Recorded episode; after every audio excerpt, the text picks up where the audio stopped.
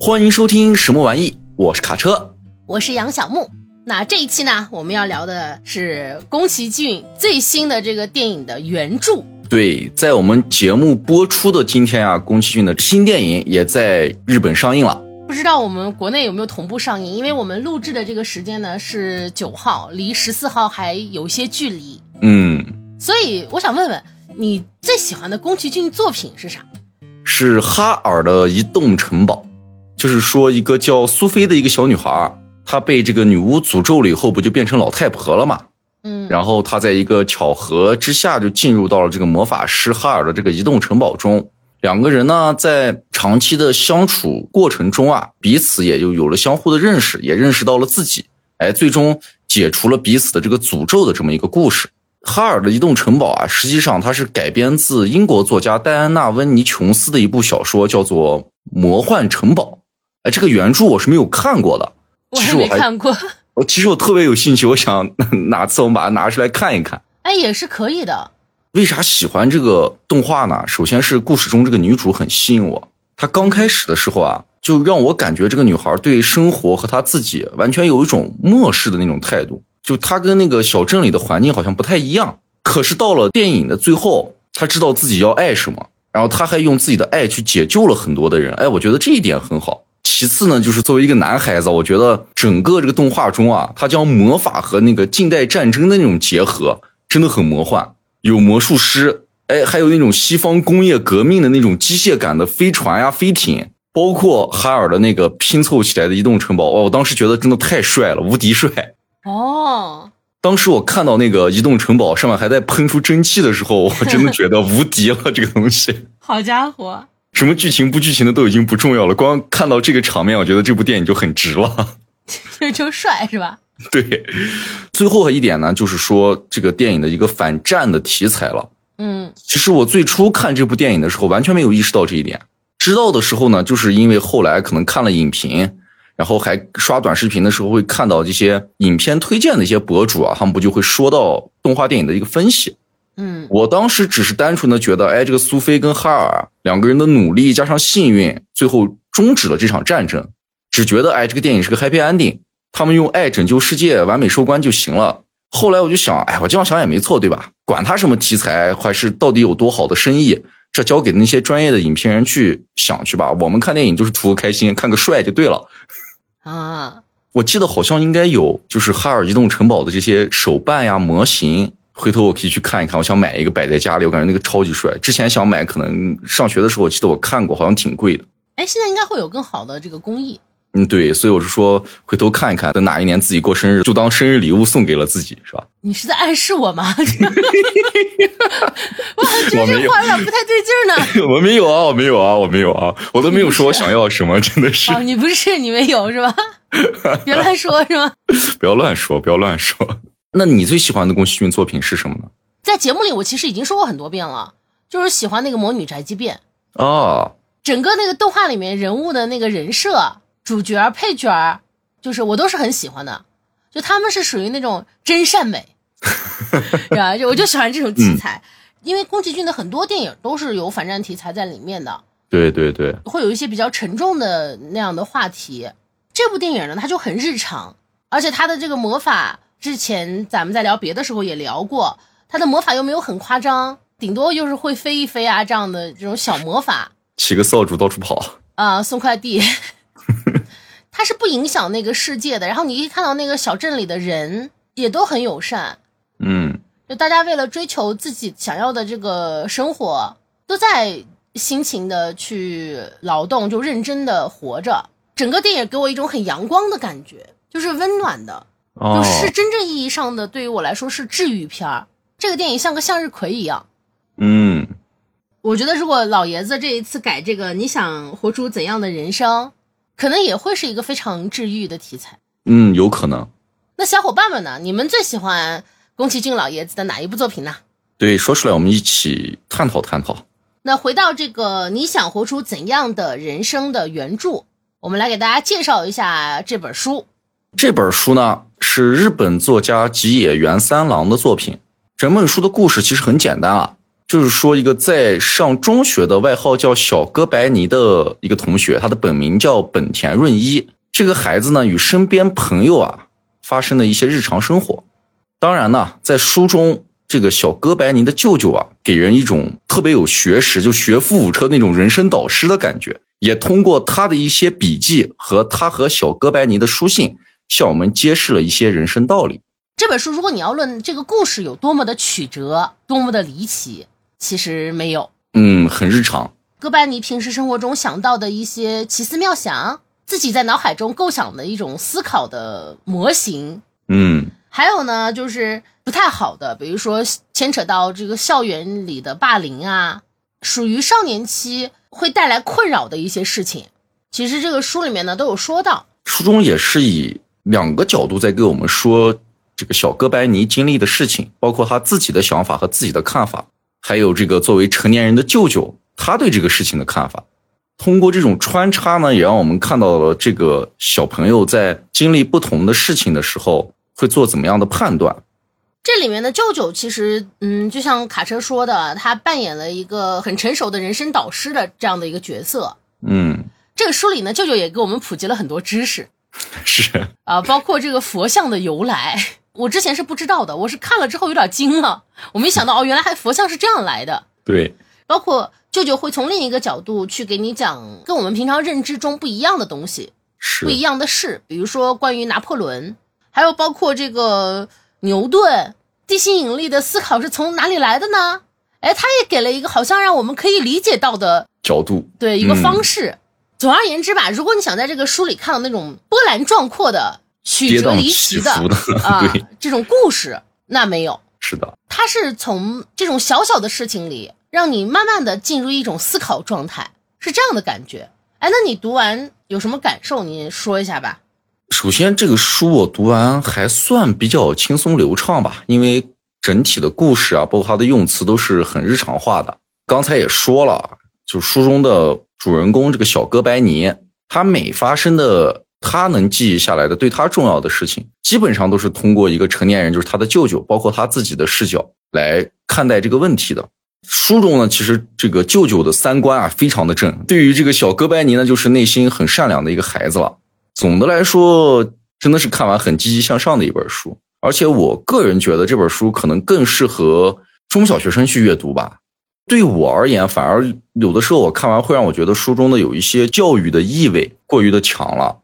就孩子的单纯就是那么的单纯，那大人的善良和大人的教导就是那么的善良，包括一些人生的道理等等等等。但是实际上，我们的世界很复杂。那书中确实有的时候给你展示或者指明了一条我们看似正确的道路。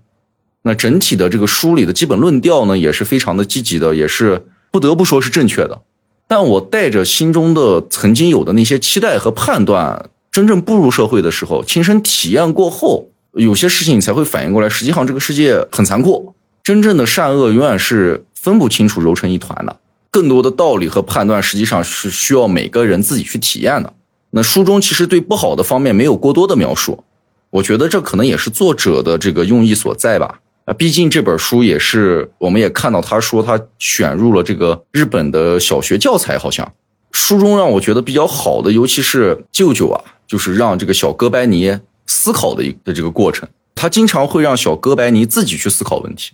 那这一块呢，他有的时候他提到的这些让小哥白尼思考的问题，也确实能引发我们的思考。就比如书中有一段是这么说的：，因为存在贫困，这世上发生了许多痛苦的事儿，有很多人陷入不幸，人与人之间产生了很多顽固难除的纷争。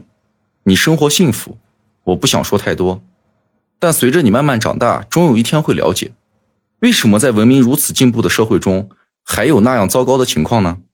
为什么我们无法消除世界上的不幸呢？在你这个年龄。还难以完全理解，阅读人生指南的社会部分可以知其大概。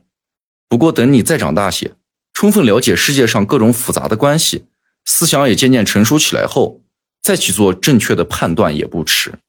哎，他经常会用这种引导性的思考，让小哥白尼自己去想问题。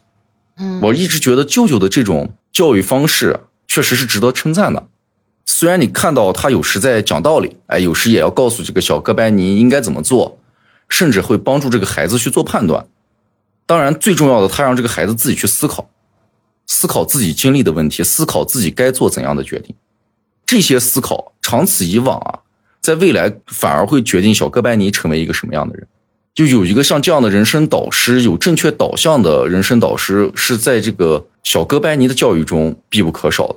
而且我蛮羡慕有有这样长辈的。如果在现实生活中我有这样的长辈，我觉得真的是一件非常幸福的事情。就我在小哥白尼那个年龄，是自己跌跌撞撞、摸爬滚打的。好在现在还不算太坏吧？挺坏的，挺坏的。哪个地方坏？我觉得我好哪个地方都挺坏的。我不说我多正直，好歹我是一个人，是吧？一个坏人。开玩笑，开玩笑的。卡车确实也长得挺好。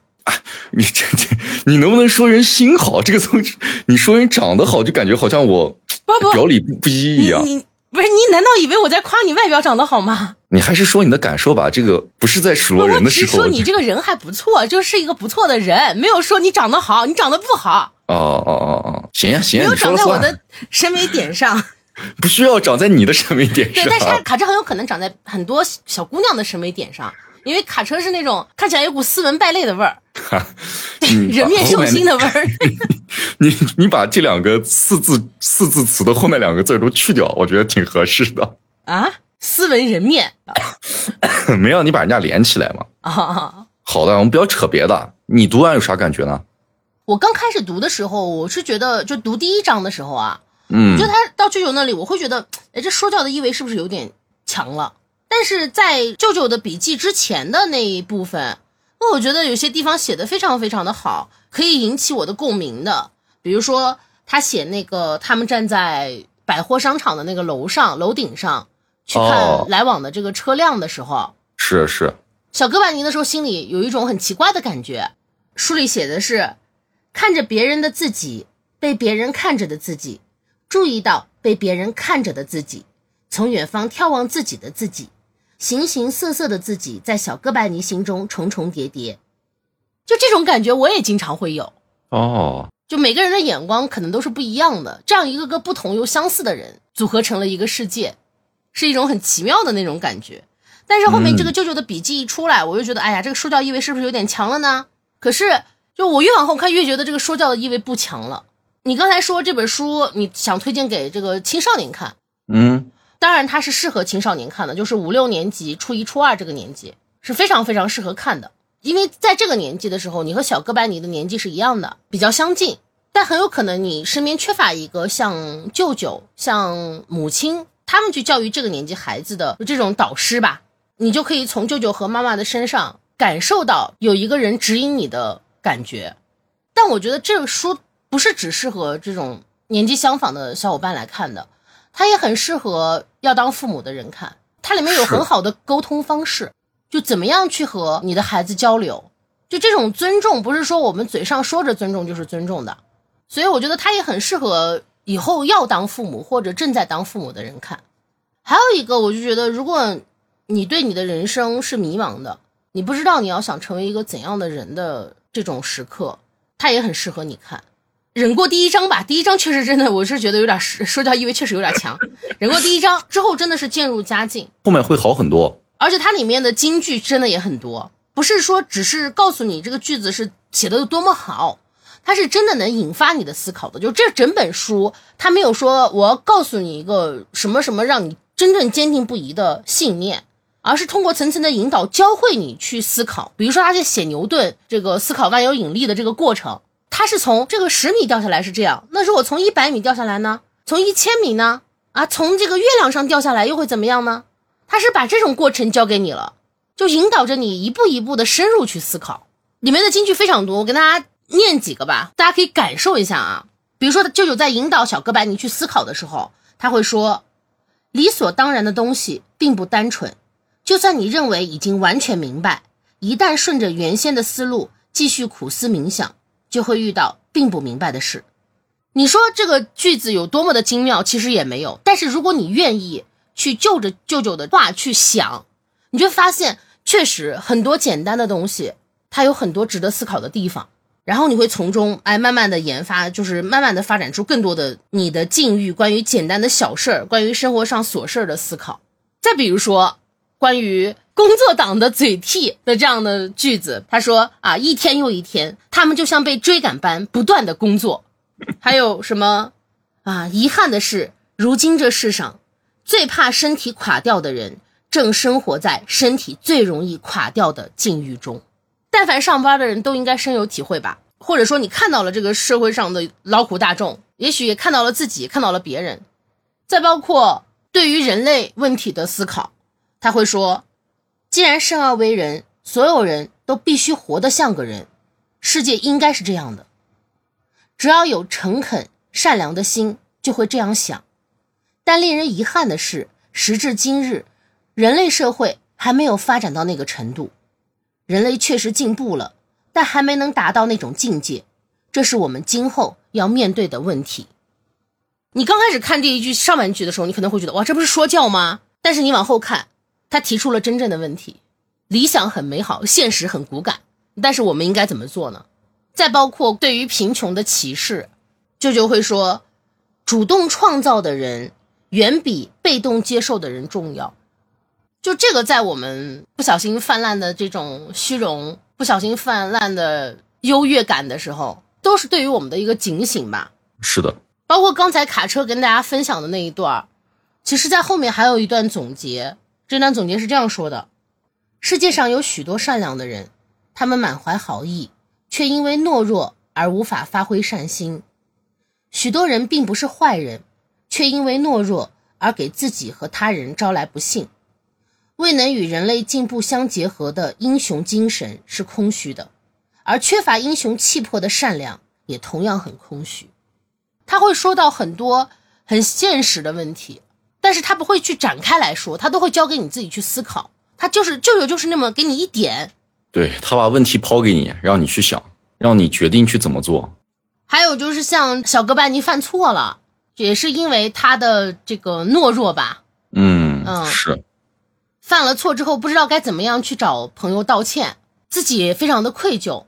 那这个时候，舅舅就会跟他说：“说在天地之间，只有人能够在犯错时堂堂认错，并为此而痛苦。”包括这个书里的书签里的那句话，也是同样出自这一段。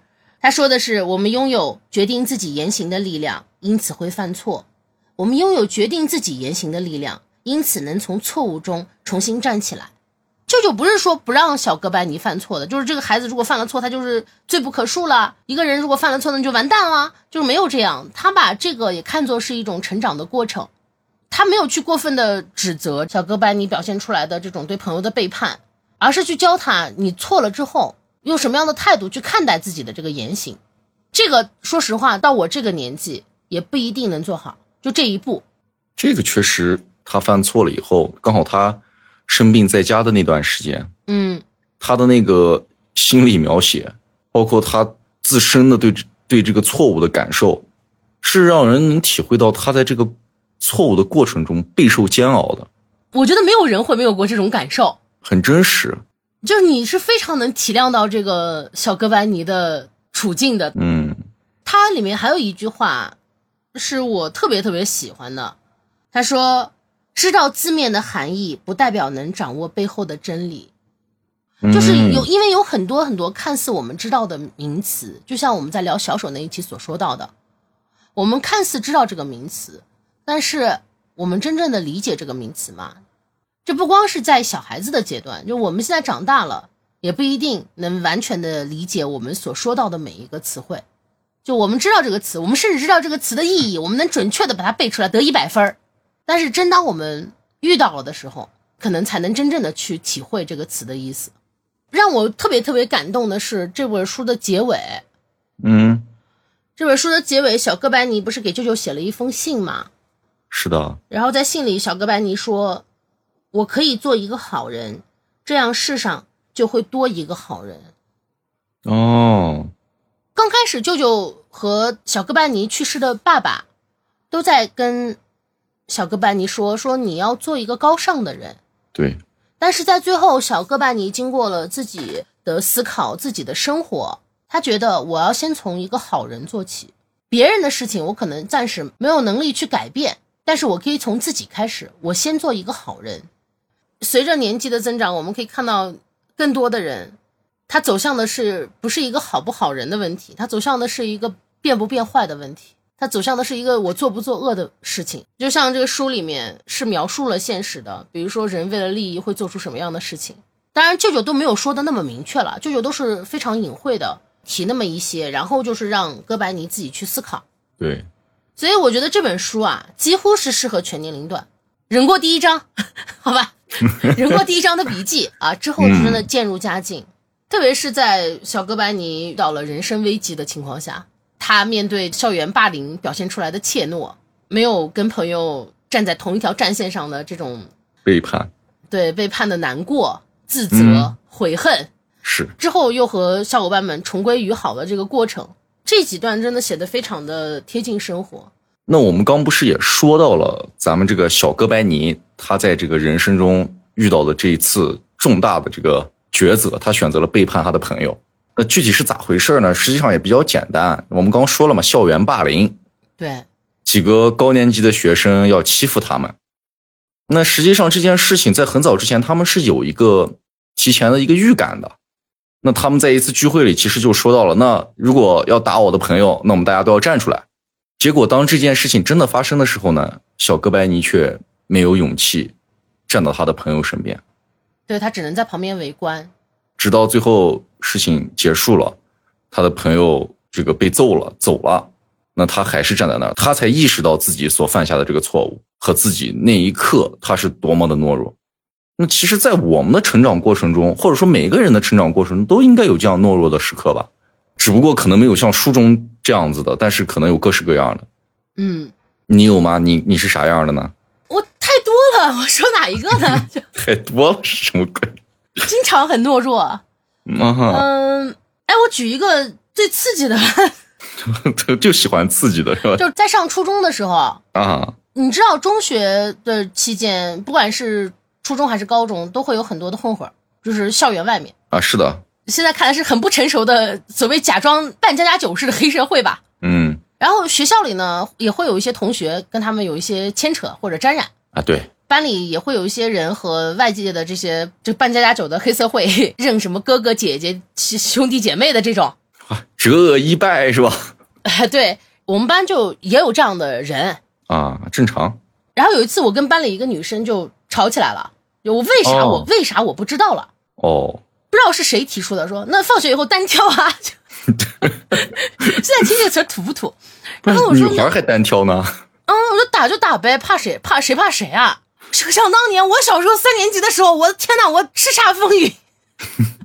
没，等会儿至少听到这儿没有听出你的懦弱当时不怕呀，啊。这个假约了吧？上课的时候我就在那儿想，我一个人形单影只的，人家那后面还有一堆人，就算我打赢了，嗯，那保不齐不会遭人暗算呀。哦，就我把他打赢了，他的哥哥姐姐们上来把我一顿揍，我说那我得不偿失呀。我又觉得，哎呀，不划算，不划算，不行，不能这么干。嗯，我就上给他传小纸条，说算了吧，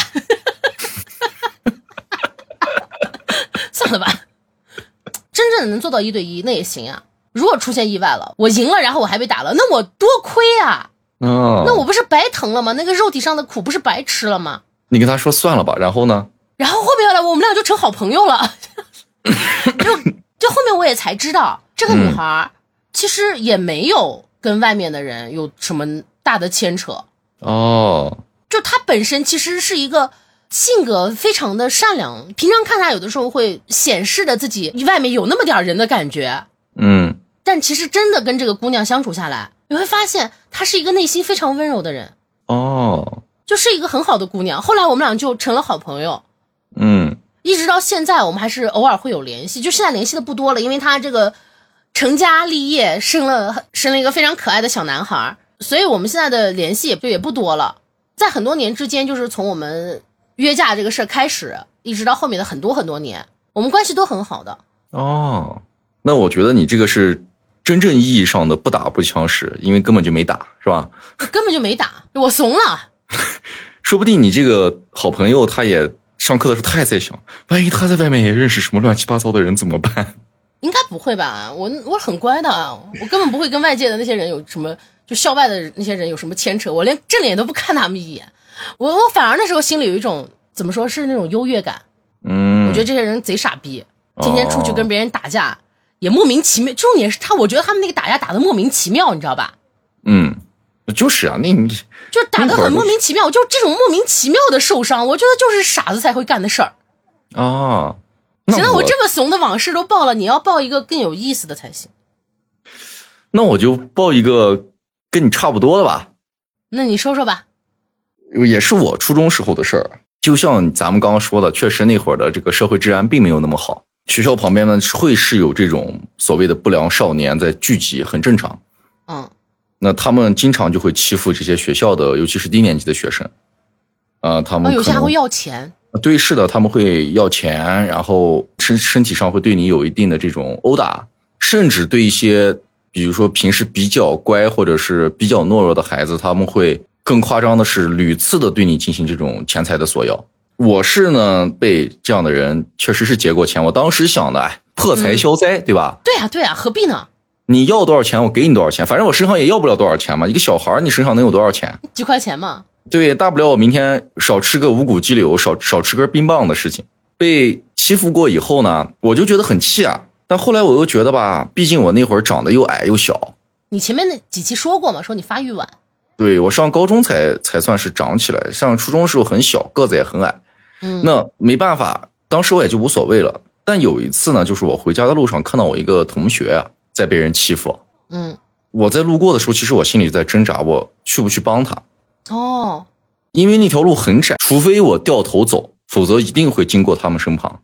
然后我当时一路上就一直往前走，因为我也不敢掉头，因为我怕我那样一转身走了，他们会觉得我有钱，所以不过来，他们反而会对我也进行加害。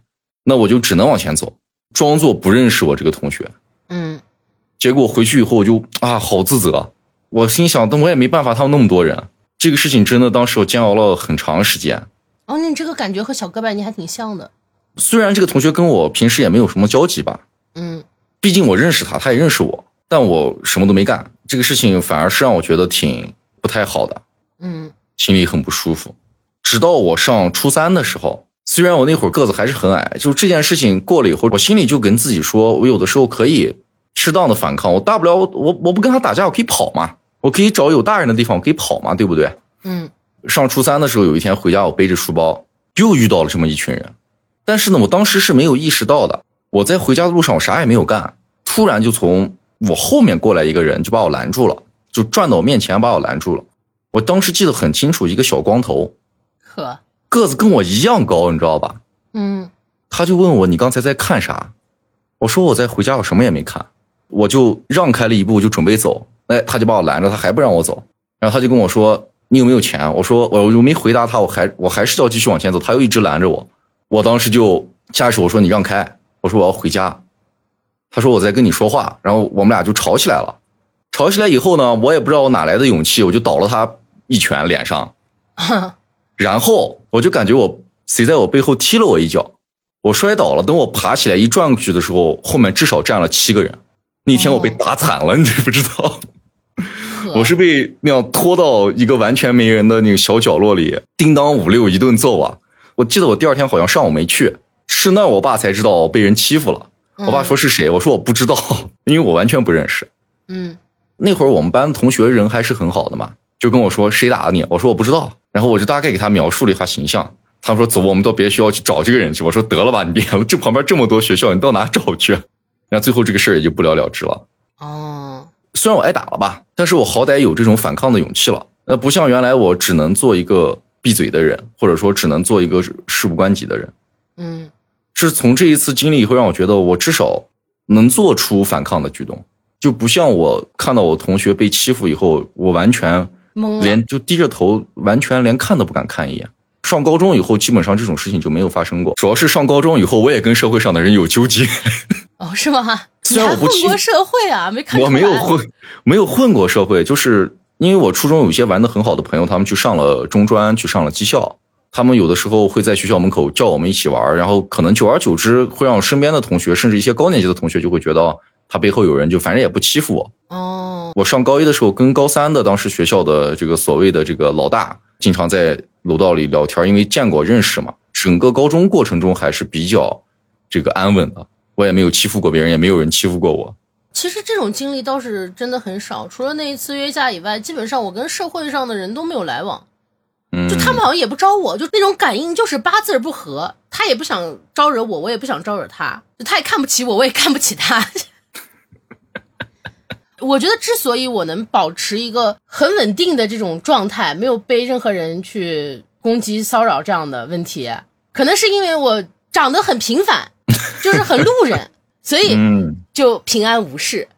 哎呀，反正管他的，只要不出事儿，咱们都行。是。刚才我在分享我的这个往事的时候啊，嗯我不是也说了吗？这个我看到我同学被劫以后，我回去以后真的是蛮自责的，真的跟小哥白尼一样。我我当时也在想，我第二天是不是应该去跟他说些什么？但是我又害怕，我说我去找他，万一他跟我说你看到了，你也不吱一声，你装作不认识。但是这个事情就这样放下了。但我对自己真的是整夜的那种睡不着觉，给自己做这种道德上的审判，就觉得自己不是一个好人，煎熬真的是太难受了。我觉得，我觉得这种经历吧，应该每个人多多少少都有那么一些。我其实说不上来具体的事儿，但嗯有很多的时刻，我是真的有时候说错一句话，这句话你不知道在别人心里种下没种下什么不好的嗯影响，你不知道有没有伤害到这个人。但是当你晚上睡觉的时候，你突然想到自己说的这句话，说，然后你就会翻身坐起，说：“哎呀，我真该死，我怎么能说这样的话？”就经常其实是有这样的时刻的，但是我说不出来一个具体的事情。嗯，其实对这样的事，我长大以后还有过一次，但是不是因为自己的懦弱导致的，只是呃没有经验吧，或者说不成熟。因为我换工作换的比较多嘛，在之前的一次工作经历中，是有一个老人在我身边去世的，嗯，一个陌生老人。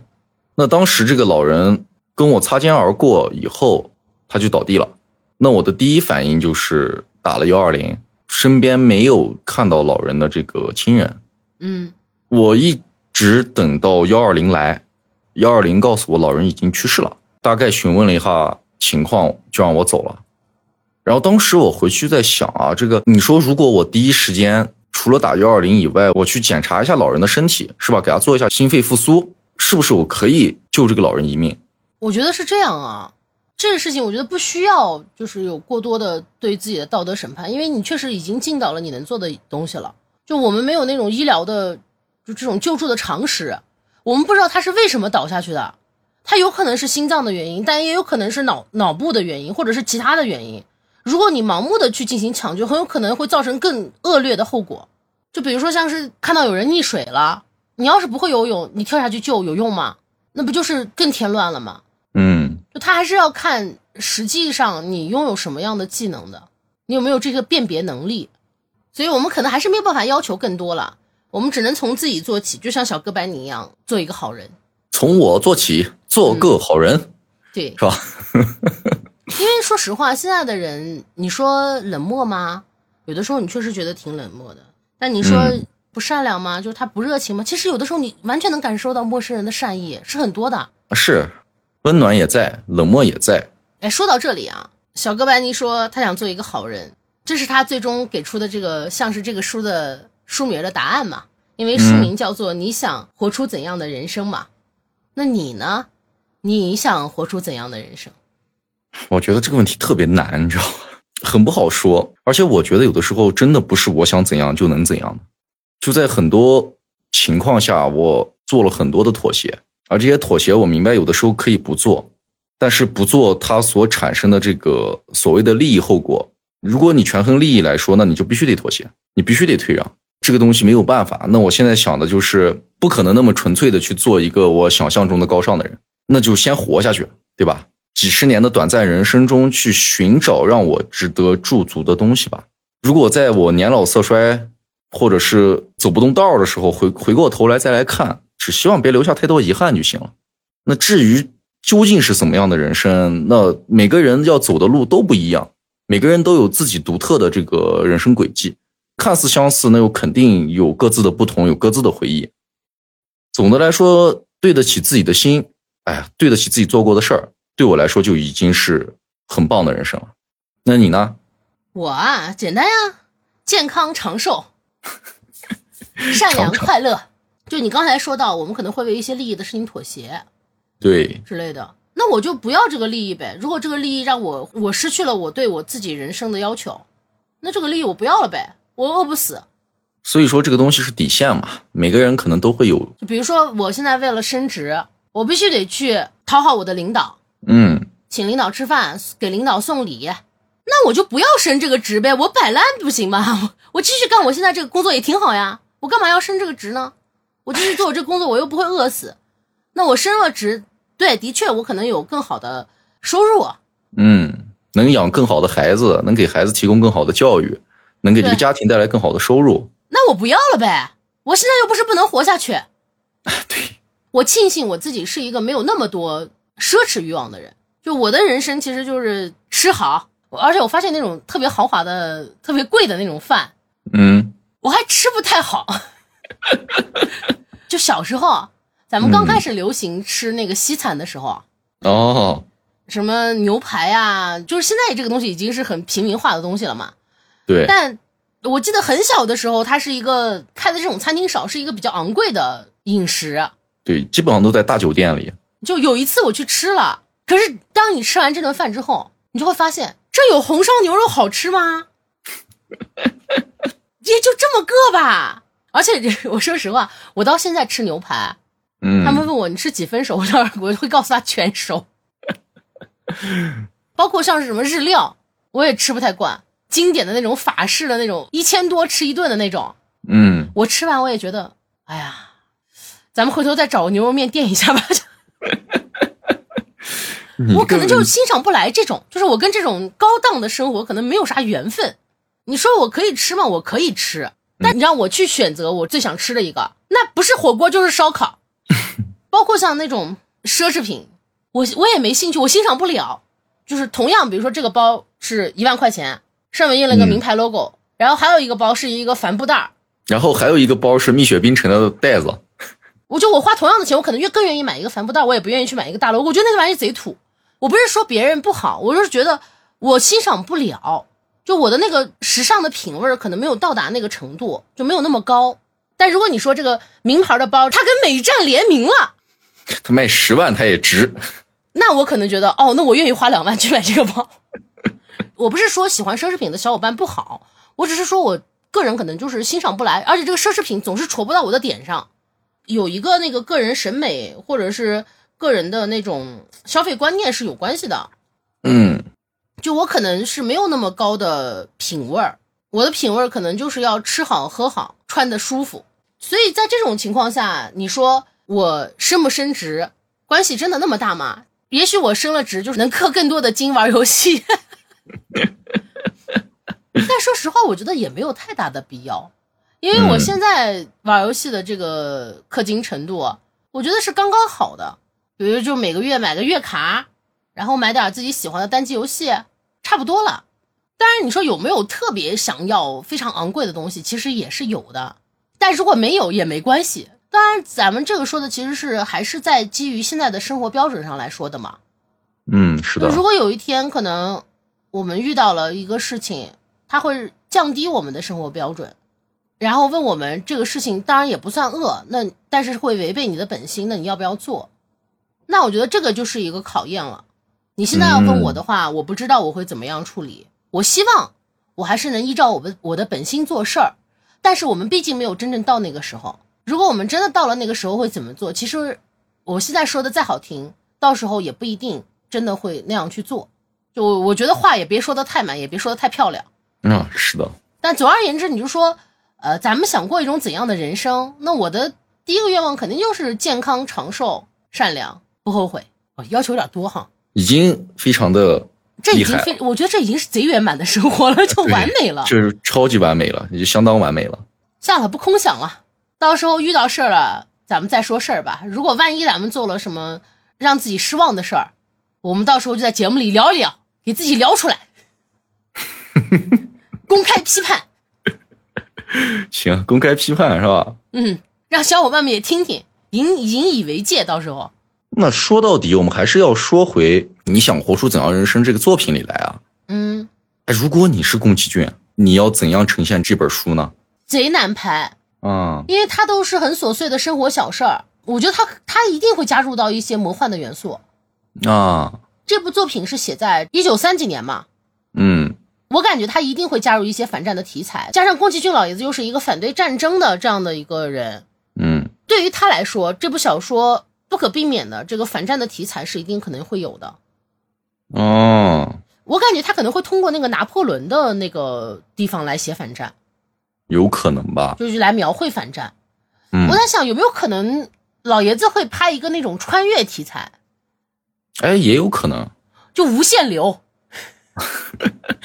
什么一会儿到了牛顿这儿了，嗯，跟牛顿一块儿做好朋友啦，然后怎么样怎么样相处，一会儿又到了这个拿破仑时期啦，一会儿又到了这个希腊啦，嗯看到他们雕佛像啦 之类的这种，我觉得有可能是穿越题材吧，就是无限流。也不是没可能，有可能。所以我觉得这个小说它应该不会拍的很现实，对，应该也不会像书中的故事这么的平凡。但我能想到的可能有泪点这个东西，哦我觉得宫崎骏老爷子会安排泪泪点。哦，有可能。那你觉得呢？其实我也觉得可能跟穿越相关吧，但是更多的可能他会描绘的更奇幻。就比如说，他们可能会穿越到异世界，几个小伙伴是吧，在参加这样某次学校活动啊，怎么样，穿越到了别的世界，通过拯救这个世界的故事，在另一个世界里，这个不同的小伙伴，因为他们不同的性格，遇到了不同的人。哎，比如说他这个舅舅可能就是一个大魔法师，嗯但是变成了一个癞蛤蟆，然后是被什么邪恶的巫女啊或者邪恶的国王诅咒了，然后他们就带着这个癞癞蛤蟆一起去探险，哦，这个会变成一个吉祥物。对，就跟在他们身边，然后跟他们一起去探险，在他们这个路途中呢，给他们教一些道理啊，或者给他们说一些话，哎，通过这样的形式阻止了异世界的两国战争，或者是打败了这个邪恶巫女，嗯，这个癞蛤蟆变回了主角的舅舅，他们又一起回到了现实生活，就以这种形式。嗯，所以我们在这儿瞎猜没用，具体还是要等这部电影在我们国内上了以后，大家，等我们能看到了对，等我们能看到看看具体到底是怎么来。改编这部小说的这个宫崎骏老爷子又说这是他最后一部了嘛？啊，对，希望还是跟大家开玩笑的，希望他未来还有更多的作品呈现出来。那说完了宫崎骏老爷子的想法，嗯咱们还是回归到咱们自己，啊就如果让你来拍，啊，你会怎么样呈现这部小说呢？脑洞时刻是吧？对，那我这个可就可能有点过分改的。你改了个悲剧，嗯，怎么能是悲剧呢？你看过一个日本的漫画和电影没有？叫做《热血高校》哦，我听过，但我没有真正看过。啊，我就想把这个往这个方向靠一靠。那你给我细说说这个方向呗。比如说，他们上学的这个学校啊，就是一个特别差的学校，嗯在当地都是那种坏出名了。这个学校里的全是那种混混，全是不良分子，学生呢也都是恶棍。嗯那我们这个主角呢，他的家呀是当地一个非常有名的黑帮团体。哦，他们家族的愿望呢，就是希望主角能取代现在他们这个黑帮团体他的舅舅的这个头目，来撑起他们家这个黑帮。但是主角就一直觉得他们家是黑帮是坏人嘛，就不想干这个事儿。可是，在学校里呢，他又结识了一群好朋友。为了这帮好朋友呢，他又他又在学校里打出一片天地。他发现自己很有天赋，啊，最终做到了这个学校的老大，但是他内心是不情愿这件事情的。可是呢，他在这个过程中，他就发现，虽然他的舅舅啊是这个当地的这个黑帮老大，但其实是一个非常善良的人，与他以为的这种所谓强者欺负弱者的这种概念完全不同。嗯，他的舅舅实际上经常去会去什么帮助老人呀，赶走别的坏团体来收高利贷呀，什么还因为救小女孩身负重伤呀，各式各样的。当地的这个一些人其实见了黑帮，虽然说说着害怕，但实际上都是那种喜笑颜开的。哦，可是他舅舅呢，在这个外外来这个黑帮的这个入侵下呀，就牺牲了。嗯临终前呐，这个舅舅就告诉他什么样才是真男人。于是他，于是他就下定决心成为舅舅这个口中的这种人，他就开始组织这个学校的手下，是吧？先是把学校创办成了这个当地的一流名校，哎，学学习成绩优异，作风非常优良，然后还抵制这种外来的这种混混团体的入侵，顺便治理当地的这个治安情况，在最后与这个杀他舅舅的这个团体的这个大战中呢，报了舅舅的仇，也坐上了黑帮老大的位置。哎，故事结束。这还是一个热血向的。我觉得这样会很有意思，从一个懦弱小子变成一个黑帮老大，是吧？那要换你呢？我会把它拍成那种《爱丽丝梦游仙境》，因为我想不到什么更好的。我觉得只有那种穿越仙境，然后遇到各式各样奇怪的生物，然后从那个生物来反探现今的这个人类社会，然后自省自己，认识到自己应该活成一个什么样的人。